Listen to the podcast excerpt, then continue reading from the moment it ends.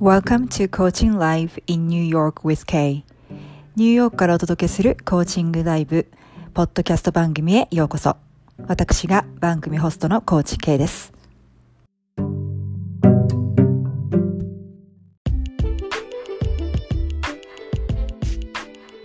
Hi everyone, thanks for tuning in today. I just wanted to say hi and quickly introduce myself as well as what my podcast program is about. リスナーの皆さん、いつもご愛聴ありがとうございます。初めての方、私の番組を発見してくださりありがとうございました。この番組では、2012年より認定ライフコーチとして活動してきたニューヨーク在中のコーチ K がシナリオなしのリアルライフコーチングセッションを公開しています。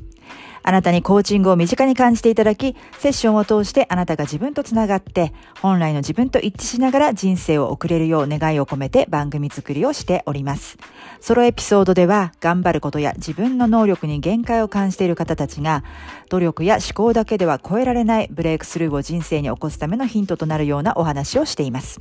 時にはゲストをお呼びして皆さんのお悩み解決のヒントや前へ進む勇気となるようなお話もお聞きしております。ニューヨーク発形式軽やか人生ゲームコーチングで思考分析型左脳派の人、頑張ることに限界を感じている人が直感力を身につけ努力だけでは到達できないブレイクスルーを起こすことをサポートしております。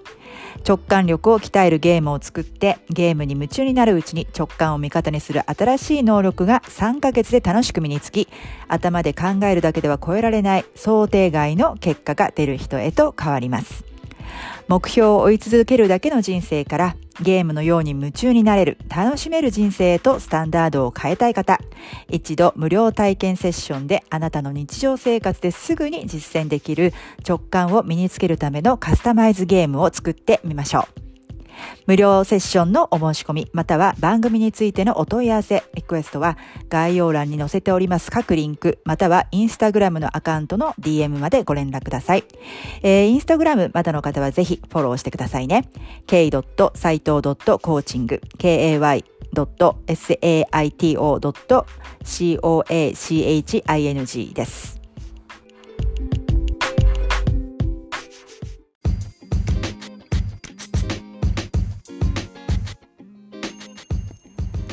ここで一つお知らせがございます。今までウェブサイトからお申し込みいただいた方に、えー、自分らしく生きるための7つの秘訣という無料冊子、えー、プレゼントをさせていただいたんですけれども、えー、今回、え、グレードアップした内容で、え、リニューアルしました。ちょっとエンディングの方でもお話ししてるんですけれども、もうもやもやのお持ち帰りはしない、一気に波動が軽くなる、自分らしく生きるための7つの秘訣ということで、えー、新しいバージョンで、えー、内容盛りだくさんでお届け、しております。えー、こんな方にお勧めしています。周りの人、事象に振り回されてる感がある。自分のやりたいことはいつも後回してなんだか不満、満たされない毎日。家でいつも一人もやもやしている。自分がどう思うかより他人の目や評価を優先してしまう。自分らしく生きたいけどなかなか振り切る勇気がない。どこから始めていいかわからない。えー、これに一つでも当てはまる部分がある場合は自分からずれている証拠です。この無料プレゼントの7つの秘訣を実践することで、あなたの波動が軽くなり、本当の自分を感じながら生きることが当たり前。えー、デフォルト初期設定になっていきます。えー、プレゼントご希望の方は、えー、概要欄に貼り付けてありますリンク、またはインスタグラムの DM から、えー、お申し込みください。たくさんの方のお申し込みお待ちしております。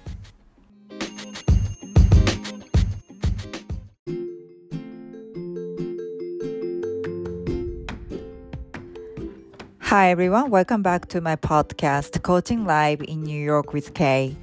Today's episode is my 10 year journey as a professional life coach and my reflection on my journey from an Instagram live. I talked how my career, many of my hobbies, and life experience attributed to my coaching ability and skills, and how they added values to my coaching. People say continuity is the father of success what does it really mean and how have I been able to keep pursuing coaching career for 10 years while I'm still keeping my full-time job? I'll tell you my secret. はい、皆さんこんにちは。えー、今回はですね、2回にわたってコーチ歴10年のジャーニーとその思いという内容で、インスタグラムライブで、えー、お話ししたことをお届けしたいと思います。私がまあコーチになったきっかけから、まあその私をそのプロのね、今のコーチ、えー、私のコーチとして、えー、肉付けしてくれた、あの、人を見る目であったりですとか、タフなメンタルを築き上げてくれたそのキャリアの流れ、なぜ10年続いたのか、なぜ離島流なのか、えそして継続は力なりってよく言いますけれども、その本当の意味、そして継続していくためのコツなどもお話ししています。えー、今回とね、あのー次の回に合わせてその私のこのヒストリーを聞いていただくことで、まあそのキャリアの流れからヒストリーを聞いていただく、そして私の思いを聞いていただくことで、あのーなんだろう、私のコーチングをより、えー、深く理解していただけたら嬉しいなと思います。そして私のパッションが 伝わっていたら嬉しいなと思います。えー、まあ、すべてをまあ、つぎ込んだコーチングっていう風な形になってますのでね。はい。で、あとちょっとお知らせなんですけれども、実はあの、来週から3週間お休みに入りまして、えまあ、おそらくアップはできると思うんですけれども、万が一その IT 環境があの、あまり良くなかった場合、3週間空く可能性がああります。えー、その場合、あの、また3週間後には復活いたしますので、えー、そちらを楽しみにしていただければなと思います。なるべく毎週あげたいと思うんですけれども、万が一空いてしまった、えー、と、時、ことで、あの、ご心配をおかけするといけないと思ったので、一応お知らせしておきます。えー、それでは今回のエピソードも、えー、楽しんでお聞きください。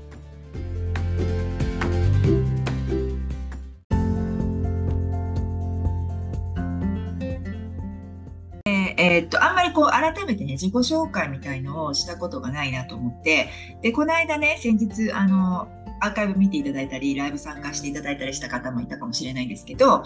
えー、っと、まあ、ビジネスコーチのアルガトーコさんと、えー、あとはカリフォルニアの、えー、ゆりさん、えー、コーチね。で、3人でコラボをさせていただいて、で、えー、っと、そんな3人で、うん、先週かな？先週の金曜日にコラボさせていただいたときに、あの、ちょっとまあ、リスナーの、あ、視聴者の方、ライブの参加者さんからの質問とかを受けたときに、あの、それぞれ3人にコーチになったきっかけは何ですかっていう話もあって、そこでちょっと話したってこともあるんですけど、えー、私ね、2011年に、えー、っと、そうね、 certification を取っていて、コーチの資格ですよね。で、えー、っと、2012年からビジネスをやってるので、もう10年。えー、コーチ歴10年ということで、で、まあその私のね、今日はコーチ歴10年のジャーニーと、まあその今の思いとか、まあ昔の思いとか、そんなことをね、ちょっと、あの、私のライブにしては真面目な あの、ちょっと真面目寄りになりますけど、お話をしてみたいなと思っています。あ、みゆきさん、こんばんは。ありがとうございます。ゲームの調子はいかがでしょうか？はい。で、えっ、ー、と、この間のね、その3人のさっきお話ししたライブの3人のコラボライブでもちょっとお話したんですけど、まあ、きっかけは、えっ、ー、と、まあ、結構人を見るっていう、なんでしょうね、仕事をずっとしていて、えー、まあ、ニューヨークに来たきっかけの仕事、まあ、ハワイからの転職っていうのは、まあ、ホテルのマネージメントだったんですね。スペインはまだえー、今日はです、ゲームを楽、こんにち、あ、こんにちはですね。はいはい。ゲームを楽しんで続けています。おかげさまで。あ、よかったです。モニカさん。ね。モニカさん、グループコーチングに参加していただいて、ぶれない自分を4週間で作るっていうね、えー、グルコンだったんですけど、で、えー、っと、その人を見る仕事をしていて、その最初ね、ホテルマネージメントでニューヨークに転職してきて、まあ、ホテルっても当然お客さんが引き出しに来ます。特にフロントだとね、ホテルの顔なので、まあ、そこでマネージャーをしてたので、まあ難しいお客さんからいいお客さんまでいろいろいましたけど、まあここだけの話っていうかもうこれもロードキャストしてますけど、まあいいお客さんはまあ2割かなっていうぐらいですね。えー、あと8割は、まあ普通の、あのー、なんでしょう、ディーセントなお客さんと、まあ、いわゆる難しいお客さんですね。だけど、すごい鍛えられましたね。ホテルビジネス7年ぐらいやっていて、あ私多分ここで勤められたらあのニューヨークであのどこでも働けるなと思ったぐらい、えー、メンタルはかなり鍛えられました。あのどんな人でも大丈夫みたいな。で、えっと、ホテルで、まあそういう、まあお客さんだけじゃなくていろんな事件もあったりとかして、えー、ちょうど9-11の時に働いてたんですけど、その時ね、あの、オーナーの、オーナーがね、あの、多分ニューヨークで言ったら、多分5本の指に入るぐらいリッチな人なんですよ。プライベートホテルだったんだけど、もうたくさんビルとかホテルとかアパートメントホテルとか持ってるオーナーで、だからまあ石油王とかも友達なわけなんですよ。だからね、その、なんでしょう、いわゆるアラブ諸国の、なんかこう、ああそこってすごいたくさんプリンスいるの知ってました？で、石油王が多いから。で、そこのファミリーとかよく泊まりに来てて、ちょうど9-11の時もそうね、泊まりに来てたもんだからね、なんかこう FBF の調査が入ったりとかね、まあ大変でしたね。お祭りですよ、お祭り。もちろんお客さんって全然関係しないんだけど、あの頃すごいもうなんかかわいそうなぐらい、そのね、国の出身の人たちが差別を受けたりとかして、で、まあコロナになってアジアヘイトとかもあって、まあなんか本当にね、えー、仲良くなってほしいなって感じなんですけど、まあ、そういうことがあったりとかあとはねホテル何階建てだったんだっけな私が住めたホテルは。確か30階なんですね一番あのハイストフロアが。まあまあ飛び降り自殺も2回あったかな、えー、だからまああのローカルポリスステーションあのあの警察署とはもうお友達だったし FBI でしょ？それから刑事えー、それから US シークレットサービス。あのっていうのはあの私が勤めてたホテルがあの国連の近くだった UN の近くで今国連始まっててすごいクレイジーになってますけどマンハッタンも。えー、なので、まあ、その国の、えー、各国の、えー、お偉いさん、まあ、 VIP ですよねあのその国の prime minister であったり president であったり泊まるわけなんですよね。で、えー、っとそのオーナーがそのホテルのオーナーがまあ、ジミー・カーターとも仲良かったんで、ジミー・カーターさんよく会いましたよね。結構フレンドリーなおじさんって感じで あったし、ロバート・デ・ニールでしょ？それからマット、えー、マット・ディロン。デーモンじゃなくてデーモン好きなんですけどね。マット・ディロンの方ね。とか、あとはね、ホテルのレストランによくね、ショーン・ペラ食事に来てましたね。うん、なんか多分ニューヨークに住んでるんでしょうね。なんかそんなんで、なんでしょうね、もう騒がしいわけですよ、いろいろ起こってて、ホテルって。だからもう、なんて言うんだろうな、何が起こっても、あの、もう心臓がカームな状態。あ、はい、また、あそれで？みたいな。感じ。なので、あの、大変だったんだけど、そのおかげで、あの、今も人事部長ね、3拠点、ニューヨーク、えー、ダラス、シリコンバレー、えー、3拠点の IT 会社の人事部長をしてるんですけど、まあいろいろありますよ、それそれそれこそ、毎週のように。えー、毎日、まあホテル時代みたいに毎日じゃなかったけど、まあなんかホテル時代はね、その毎日動物園に通ってんのかなみたいな感じだったんだけど、今はそこまでじゃないけど、やっぱいろいろ毎週のように従業員問題が起きます。揉めます。でも、ホテル時代の、なんだろうな、あの鍛えたメンタルがあるので、だからみたいな 感じで私はもう本当にいつもニュートラルになって、まあ、人事部長なんでねあの favoritism とかいけないじゃないですかジャッジ。いい方にも悪い方にもジャッジっていうのは。あそうそうそういい方悪い方にジャッジすることで最近すごい大きな気づきがあったのでそれをまた別途ライブしますね。あの簡単に言うとあの一喜一憂しないっていうじゃないですか。もう一喜一憂する世界はやめようっていうね。その一喜一憂のまあ、U の方を手放すのってなんとなくイメージつくじゃないですか、マイナスの方。だけど、一気っていうのは喜ばしいことですね。それも手放すってどういうことなんだろうって頭では理解してたんだけど、なるほどと思うことがこの間あったので、それは今度ライブしますね。はい。で、えっと、それでまあ人事をやっていて、もう人事も今の会社ね、まあ最初から部長だったわけじゃないですよ。最初、あの、サポート、コーディネーターから始まって、ジェネラリスト、えー、シニア、えレベルになってそこから、えー、マネージャーシニアマネージャー今ダイレクターなんですけど、えー、っとまあ、そういう段階を得ていって、まあ、ありがたいことにねあのそう昇格昇給っていうのを順調にしていって今12年目ぐらいかな今の会社。うん、で、えー、なので、えっと最初のまだマネージャーになる、えっとね、あの時はジェネラリストだかなジュニアシニアのポジションの時にあのもうなんかほとんど全部あの人事のことを覚え尽くして会社の特有のプロセスも覚えてでアメリカって法律すごいんですよね。皆さんも聞いたことあるように、まあ、例えばまあ分かりやすい例で言うと、まあ、セクハラとか、まあ、訴訟社会なので私の立場としては逆ですよね。従業員をあの守る必要があるけど会社を守るっていうのがまず第一なわけですね。訴えられないように。だからもうその基本中の基本として法律は全部覚える必要があってもう私自分がロイヤーかなと思うめちゃめちゃこんな分厚いの6冊ぐらい六法全書じゃないけど暗記したっていうかね。でそれで certification も取っちゃって。で私ね結構ね暇なのが嫌なんで 暇っていうか退屈飽きるんですよね。なので常にこう新しいことを学んでいくっていうことをやっていてでもうなんかあのそんなことを言うのも今考えたらおこがましかったんだけどあれは確かね人事になって34年目ぐらいだと思うんですよね。なんか暇だなって思ってきて。でなんかこうこの先何があるんだろうと思ってこのまま暇だともうやめちゃおうかなっていうそこまで言ってたんだけど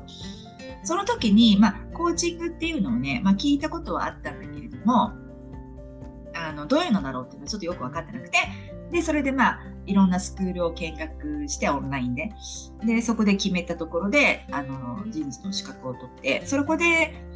何が面白かったかというとその人事をやってるから、まあ、従業員とも話すし、まあ、ホテル時代にすごく難しいお客さんを長年相手にしてきた経験があるので、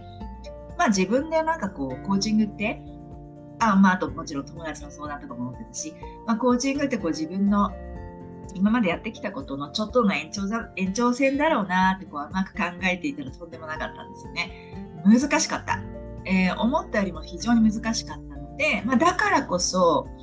面白いなと思ったわけですね。えー、簡単すぎると私飽きるんですよ。ほんととにかく飽きる。飽き飽き性なんで。で、で、それでまあ、コーチングにはまったっていうのが、まあ、きっかけと今も続けてきている理由なんですよね。で、その10年間っていうのが、で今の会社も12年で秋っぽいのとそのけ、ね、そんな長く継続してるのってなんかその矛盾してないってことなんですよね。あすいません、あれと多分ね最初から入っていなくてあのなんでしょう。ギモンさんとつぶらさん以外あのみゆきさん、えー、モニカさん他の方いるか分かんないんですけど Facebook も同時にライブしようとしててっていうか多分やってるんだけどうまくいってんのかな。なのでこっちにパソコンがあってこっちに iPhone があってインスタって iPhone からでし iPhone っていうかえー、スマホからしかライブできないじゃないですか。だからね、どこに置いていいか分かんなくて、あの、ちょっと目線がね、あちこち行ってる、行ったりしてる感じで、だから Facebook ちょっとアナウンスしなかったし、私あの、えー、お友達は増えてきたんですけど、あんまり交流がインスタほどないんですよね。なので、えー、っと、今のところ私これちゃんと見えてるのかな？コメントがないし、えー、参加されてる方もよくわからないので でもたまにすいません、こっち見たりね、見たりするんです。そそれはそういう理由です。はい。で、えー、っと、そうそう、矛盾するんじゃないかと思うかもしれないけれども、えー、っと、じゃあなぜそんなに続いてるかってことですよね。で、私、秋っぽいんだけども、あの、継続するのはね、得意なんですよ。全然苦じゃない。あの、好きなことなのでね。楽しければ。で、あの、大志座の特徴でもあるらしいですよ。私、大志座なんですけど、この中で大志座の人いますか？まあ、大志座の人って言い方をマイナスに言うと頑固っていうのはよくね、あのそういうで表現されますけど、えー、あとは変化が嫌いとかね。私はそこは合ってないですね。あの、変化は好きです。ただ自分から積極的にどんどん起こすかっていうと、うん、ちょっと違うところもあるかもしれないけどね。で、えー、っと、そうそうそう、大石さんって一つのことを結構コツコツやるのは得意なんですよ。だからそういう星座の、私の太陽星座の影響もあるんですけど、えー、と、ただ、私の、あの、まあ、欠点じゃないけど特徴は、秋っぽいので、あの、一つのことをずっと集中してできない。そうどんどんなんかこうディストラクション、なんかこう、ジャン、ジャン、ジャムじゃないや。えっ、とね、えー、注意が散漫になるっていうのかな。一つのことに集中できない。とにかく集中できない。っていうのがあるんです。あもちろんその何時間こうやるっていうのは一つのことやるっていうのはできますよ。だけど長い目で見た時にその一つのことを何年も続けるとかは絶対無理ですね。なので常に何かこういろんなことにアンテナを張っていろんなことに手をつけるって言ってえー、なんかね昔はそれはあの若い時はなんか私も中途半端だなとかどのエリアもあのなんでしょうマスターできないし、えー、まあ、器用貧乏っていう言葉もありますけどなんか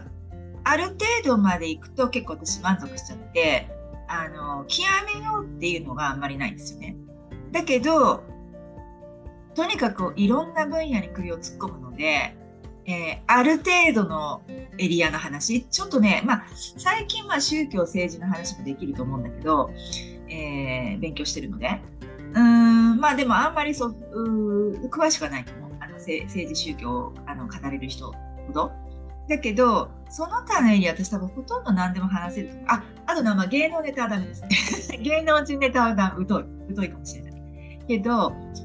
その他のトピックで私多分ね、ついていけないトピックはあんまないと思うんですよね。そのぐらい興味がすごくすごくある、いろんなところにあるので、で、あとはその昔からそのコミュニケーションっていうのが得意だったので、例えば、えー、あんまり知らない分野でも、あの、適当に話せる。知ってるように話せるみたいな感じはありますね。それはまあ、職業病っていうのもあるかもしれないホテルとかでもやっぱりお客さんに対してコンフィデンスって見せないといけないじゃないですか。でそうするとあまりあこの人大丈夫なのかなってほら心配させちゃうお客さんを不安にさせたりしちゃいけないからある程度ま自信を持って話すっていうあのちょっとしか知らないことでもっていうのはあのあったかもしれないですね仕事しててね。で今人事っていうのは嘘つくとやばいので あのそれはないです。正直に話して、ただその正直にえ言いにくいバッドニュースを話すっていうのは、まあ職業上あの得意かなとは思いますけどね。はい。で、えっ、ー、と、そんな感じなので、あの、例えば、例えばこれコーチを1本でずっとやってたっていうことってなると、そんなに長持ちしてなかったかもしれないですね。ただ私はその今二刀流でフルタイムのものあるし、で、そっちでもコーチングスキル使ってるし、実際従業員をたくさんコーチしてるし、で、えっ、ー、と、その、あの、環境、セッティングってやっぱり個人コーチングとか、こうやって個人のビジネスで皆さんでライブするとかと全く、やっぱ違うプラットフォームなわけですよね。で、えっ、ー、と、今もね、私が、あの、リードしているプロジェクトの一つに、まあ、カウチャーインハンスメント、そのコーポレートカルチャーを企業文化を変えていくっていうのと、その、それにはまあリーダー、リーダーシップ、えー、強化が必要だよねっていうことでやっているんですけど、もちろん、乗ってくれる人も多いし、まあ、ニュートラルで、まあ、どっちつかず、ポジティブでもネガティブでもないっていう人もいれば、でも正直大半は、あ、もうなんか自分の仕事だけでこんなクソ忙しいのになんだよ人事こういうこともやらせてって、やっぱそういう態度の人が多いわけですよね。だからそういう中でやっていくのと、やっぱり個人コーチングっていうのは個人ね、あのコーチを受けたくて来てくださるので、あのまた全然違うわけですよね。うん、だからそういうのもあってそれぞれが面白いしそれぞれがチャレンジっていう、まあ、ゲームですよね私に言わせれば。なのでそういうこともあるしであと私も本当にあのここにいらっしゃる皆さんでご存知の方も 多いと思うんだけど多趣味なんですよね。うん、だからちょっとねインスタの投稿もえちょっとどちらかってしまったりとかねトピックがねあったりとか、まあ、ストーリーズでもいろんなコーチとコーチングとは関係ないこともあげたりしてると思うんだけど、まあ、とにかく趣味が多くて自分で小説も書いてるし本も本もいろんな分野のたくさん読むしメイクも好きだしファッションも好きだし、えー、ジュエリーも好きだし、えー、そしてエクササイズも好きだし、えーね、筋トレそれから創作ダンスも好きだし音楽も好きだし、まあ、とにかくいろんなことに興味がある。あもちろんスピリチュアルな世界も大好きだし、まあ、そういう動画見たり本読んだりとかもうキリがないわけですよね。だけどそれを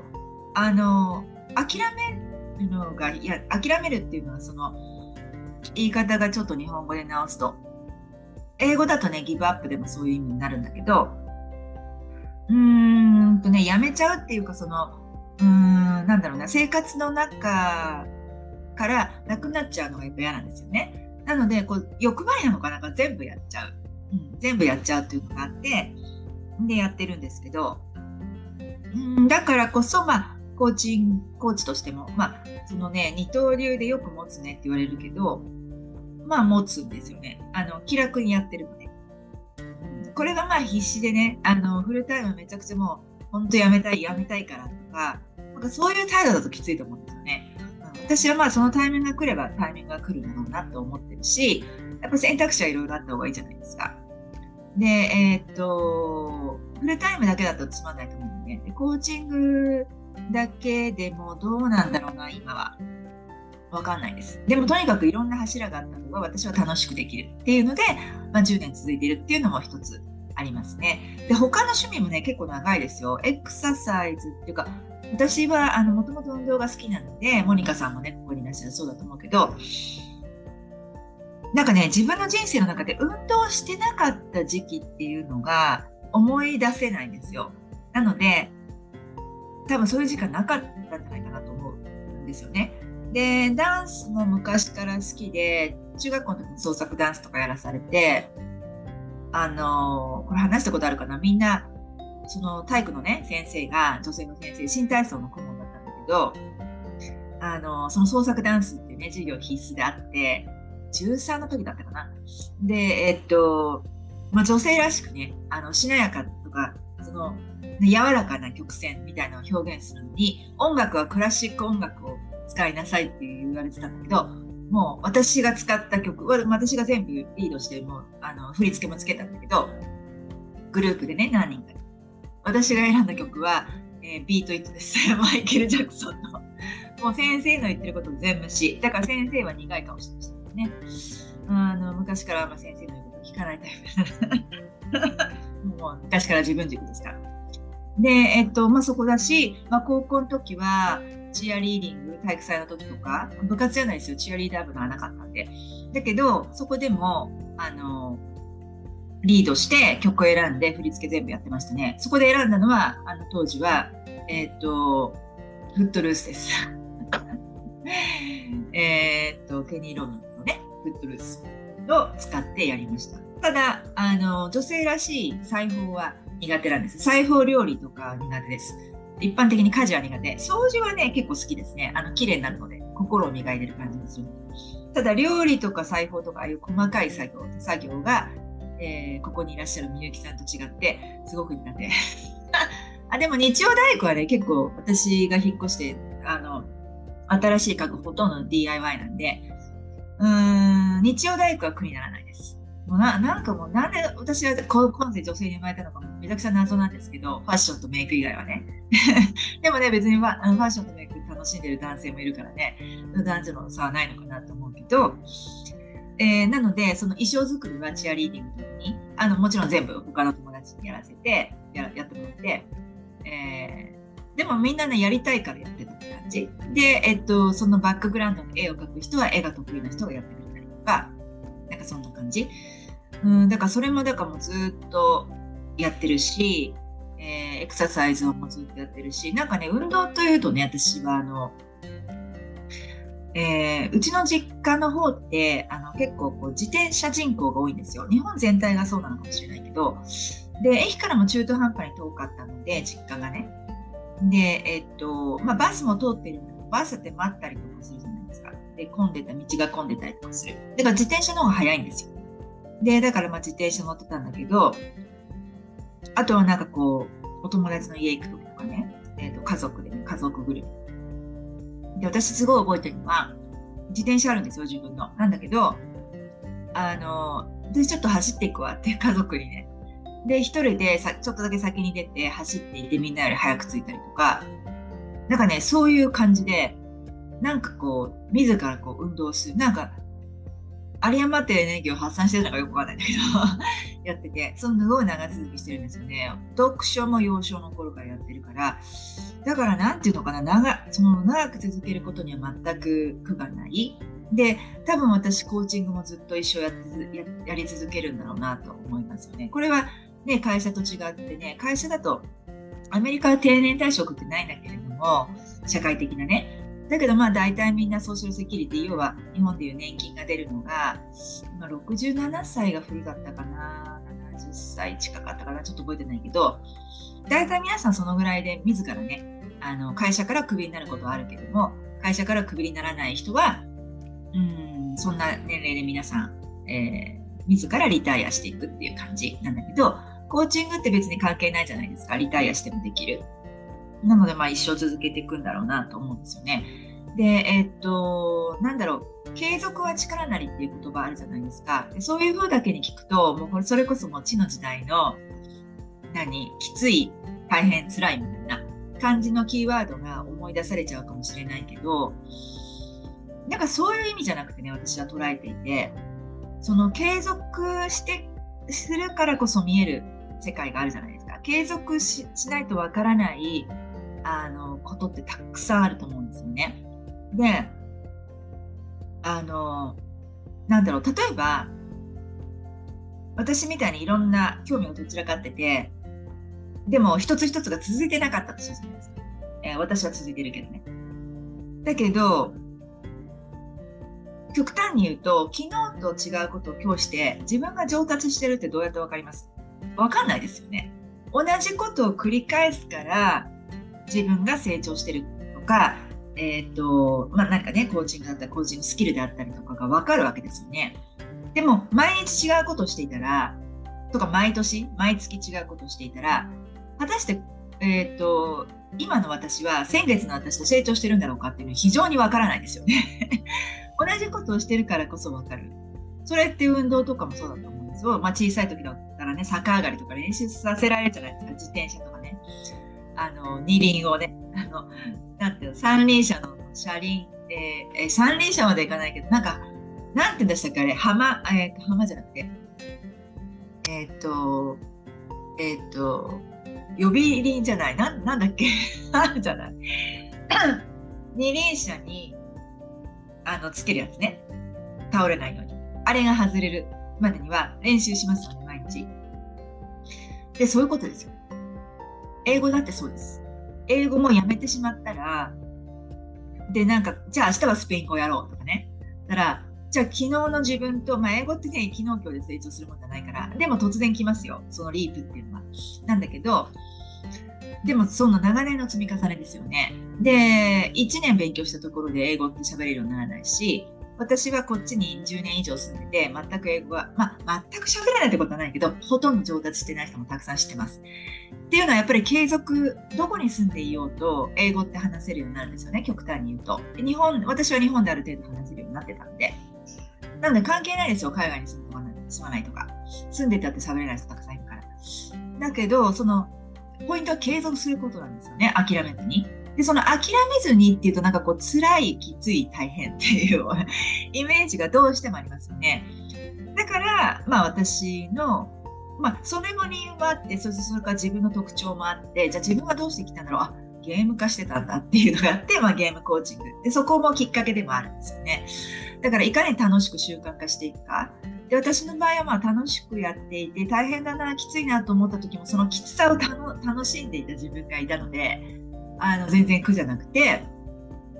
で以前のライブでも話したけどもその努力のいらない努力ですよね。好きなことだからできてしまうっていう。あとは楽しむ姿勢でできてしまう。そして結果を求めないっていうことなんですよ。これすごこれもすごい矛盾しててもちろんやるからには結果出したいですよね。コーチコーチングスキルだって、うん、上達させたいし今の仕事だってもっとやりあのできるようになりたいとかまあいろいろ皆さんもあると思うんですよね。英語だって上手くなりたい。えエクササイズだったらもっと筋肉つけたい、えスポーツだったらこの球技が上手くなりたい、いろいろありますよね。でもね、結果に執着すると絶対続かないと思う。っていうのは途中で苦しくなるから。ね、皆さんも経験ないでしょうかね。で、苦しくなって、あ、ダイエットとかもそうですよね、おそらくね。私はあんまり真面目にダイエットってやったことないんだけど、あの、途中でなんかこう苦しくなって結果が見えないからですよね。で、結果が見えないから苦しくなって、であ、フラワーサロンプルメリアさん、こんばんは、ありがとうございます。結果が見えないから苦しくなって、えー、っと、やめちゃうわけですよね。途中でね。で、途中で諦めては、でももう一回やろうってまたやっても、結局そこで継続してないわけだから、わかんないですよね、自分が上達したのかどうか。だからやっぱりちょっとずつでもいいんですよ。ちょっとずつでも継続していくっていうこと。で、そのちょっとずつで継続していくだったら苦しくないですよね。で、そして、結果を求めなければ苦しくないはずなんですよ。うん、結果に執着しちゃうと手放した途端に楽になるっていうこう矛盾してるんですよね。継続してるってことは結果出したいんでしょってことなんだけど、でも結果に執着すると苦しくなるので継続できないっていう、このパラドックス、わかります？で このスパイラルにはまっちゃう、えー、っていうことがある。で、これはメディテーションの時に私すごく思いました。本当になんかね、あの、私のメンターコーチに、結果求めてるよねって言って、結果じゃないんだよ。メディテーションのプロセスだからって言われて、それが腑に落ちるのに私は3年かかりました。メディテーションはね、他のことはそんなにかかってないんだけど、えっていうのはメディテメディテーションっていうのは自分のもともとの性質に合ってなかったからなんですよ。今はあのすごく普通にできてますけど、要は on the go の人でいつも go go go go ってこう、ね、忙しい人だったので、あこう座ってじっとしてるって What's the point? みたいな。ポイントは何これ？何してんの私みたいな。こんな座ってじっとしてる時間があったら他のことできたじゃん。すぐそっちの方に思考がいってしまってたので。でも結果を手放した途端にうーん、できるようになったっていうね、そういう不思議なことなんですよね。うん、だからなんかやっぱり執着っていうのが一番いけないのかなと思いますね。はい。で、えっと、あとはその enjoy the doing ですよね。やっぱりその doing、その行為そのものを楽しめてないと継続は厳しいですよね。で、えっと、私だったら、まあ、コーチングであったり、エクササイズであったり、えー、と、メディテーションであったり、えー、ダンスであったりとか、えー、その、まあ、掃除をエンジョイしてるとまでは言わないけど、まあ、嫌いじゃないんですよね。だけど、その、だからその、やってることそのものを楽しむ、えー、姿勢がないと、あの、継続が難しいので、で、コーチングもね、結果求めたらね、焦ると思うんです。焦るし苦しいと思うんですよね。で、なんでこんなにやってんのにお客さんつかないんだろうとか、えー、なんで私こんないいこと言ってるのに誰も聞いてくれないんだろうと かね、わかんないけど、ポッドキャストもリスナー増えないなとかさ、えー、インスタの投稿にライブが今回は少なかったなとか、やっぱり結果を求めてしまうとね、やっぱそこで手放す。で、あの、その、そういうことに関係なく、えー、enjoy the doing ですよね。その doing そのものを楽しめ、えー、た時に、あの、継続できると思うんですよね。だから私のそのコーチ歴10年のジャーニーっていうのはそういうのがありますね。でもちろんお客さんが 来てくれた時の、えー、目標とか、えー、思いとかその結果を出したいっていうのはあるありますよお客さんのね。うん、だけど、それもやっぱりね、アップ to them なんですよ。クライアントさん自身の問題ですから、最終的にはね。で私がどうこうやってやってしまってもクライアントさん、クライアントさんのためにならないので、私はそこを道をガイドする、えー、役目、気づきを起こさせる役目で、その後やっていくのは、まあ、お客さんですよね。で、えっ、ー、と、いろんなね、お客さんいました。で、コーチの certification を取ってから、もう何人、何百人、何千人コーチしたか覚えてないですよ、10年で。数えてないで、特に。えー、で、私はフルタイムの方でもやってるのにね、その、両方を含めてなると、本当に多いと思います。で、えっと、私が通ってたその資格の学校でもそうだし、その後続けている、えー、その学校、えー、もそうなんですけど、あのなんだろう、まずその新しいメソッドを習うたびに、最低5人、5人もう1週間で5人見つけなきゃいけないんですよ、こういう人。必死ですよね。で、でもなんかそのスクールとしてはそれがペイングクライアント、要はお金を、あのいただく不正規のお客さんであれ、え、友達であれ、とにかく練習相手であれ何でもいいけど、そのメソッドをとにかく5人このクラスやってると5人以上やらないと、あのできるようにならないからっていうか、なれないからっていうのがあって、メイクセンスなんですよね。で、あとそのスクールとかでは100人チャレンジ、まあ、新人のコーチやらされるんですね。これやってる、あの学校多いんじゃないかな、アメリカの学校だった。私はコーチのスクールは日本の日本のやったことないのでよくわかんないけど、アメリカでは普通です。100人チャレンジね。100人やるとね、うん、あの、なんだろう、見える景色が変わりますね、やっぱりね。で、新人のうちにやるので、めちゃくちゃだと思います、セッションはね。で、えっ、ー、と、今と比べるとね。だけど、その、どういう人をコーチするかとか、えー、ターゲット層ですよね、いわゆる。それとか、えー、その人が持ってくる、えチャレンジ、悩み、トピック。えー、それから年齢層、職業、全く関係なくやるんですよ。とにかくやる。そうすると、あ、自分はどういう人、お客さんとやってると楽しいのかなとか、どういう人だと私のコーチングだと効果が出やすいのかなとか、どういう人だと相性がいいのかなとか、えー、見えてきますし、で、私の場合はそのコーチをやる前にもね、お話をずっとしてきたように、そのホテル時代の、あの、試練、えー、メンタル鍛えられた経験が長年ある。それから人事で毎週のように授業問題を解決しているっていうこともあるので、私ね、コーチングできないトピックないと思います。その100人チャレンジでやったこともあるし、その前からのその職業ですよね、経験があるので、あのー、コーチングできないことないと思う。だから本当だったら、あの、何でもコーチできます。何でもコーチングできますよっていうふうに、まあそれ事実なんで、相性はありますよ。それでこうお客さんによって伸びる伸びないあると思うんだけど、その、えー、っと、こういうことできますかとかね、例えばコーチングトピックでね、できませんって言ったことないと思うし、できないことないと思うんですよ。だけど、まあ、それだとなんかこうぼやっとしちゃうじゃないですか。私はどういうコーチをしてるか。まあ、だから特徴としてゲームコーチングっていうのがあるんだけど、まあ、何でもゲーム化できるので、いわゆるイコール何でもコーチングできるんですけど、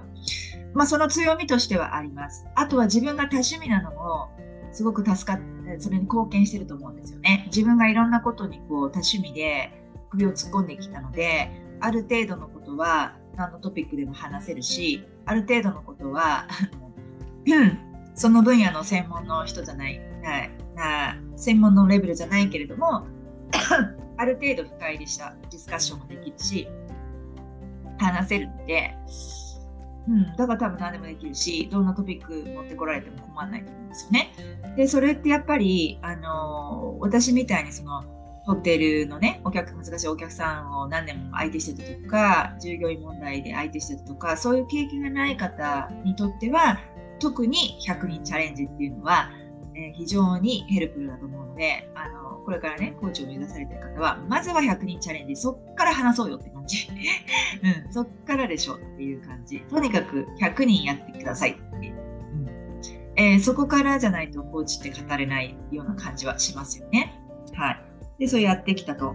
で、えー、っと、で、自分自身もね、あとは、その、この間の3人でね、さっきも話したけど、コラボさせていただいた時も話したと思うんですけど、えー、まず自分にあのコーチをつけることが大事ですね。その新人のコーチの方ね。じゃないと自分がコーチングを受けるってどういうことなのっていうのが分からないでコーチしてるって、そういうコーチから皆さんコーチング受けたいですか？嫌ですよね。で、私もね、え、ー、と、コーチになってね、3、4年かな、最低3、4年はね、毎週のようにコーチングセッション受けてました。もう自己投資ですよね。やっぱ自己投資をちゃんと積極的にしていく。やっぱ出すものは返ってくる。この世の仕組みですからね。何でも言ってるように。出す方が先です。で、えっ、と、自分自身もそのコーチングで非常に人生が変わった。でそれをやっぱり実感してるし、体験してるし、その体験自体を、えー、お客さんに伝えていけるじゃないですか。じゃないとやっぱり説得力って弱いですよね。その自分自身がコーチングを受けた時に、やっぱりすごく人生が変わった、えー、っていうこと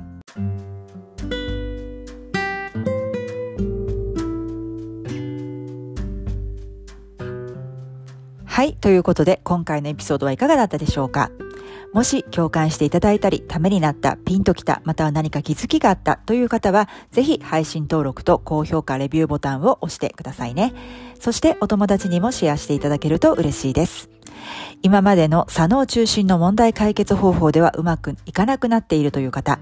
頭で考えられうることよりも先にいけない、広がりがないと感じている方、自分の能力の限界を感じている、仕事も評価されているし、真面目にやるべきことはやって自分の責任を果たしているのになぜか人生楽しくないという方。目標を追い続けるだけの人生はなんだか違う気がしてきたけれども、それ以外に何があるのかわからないという方。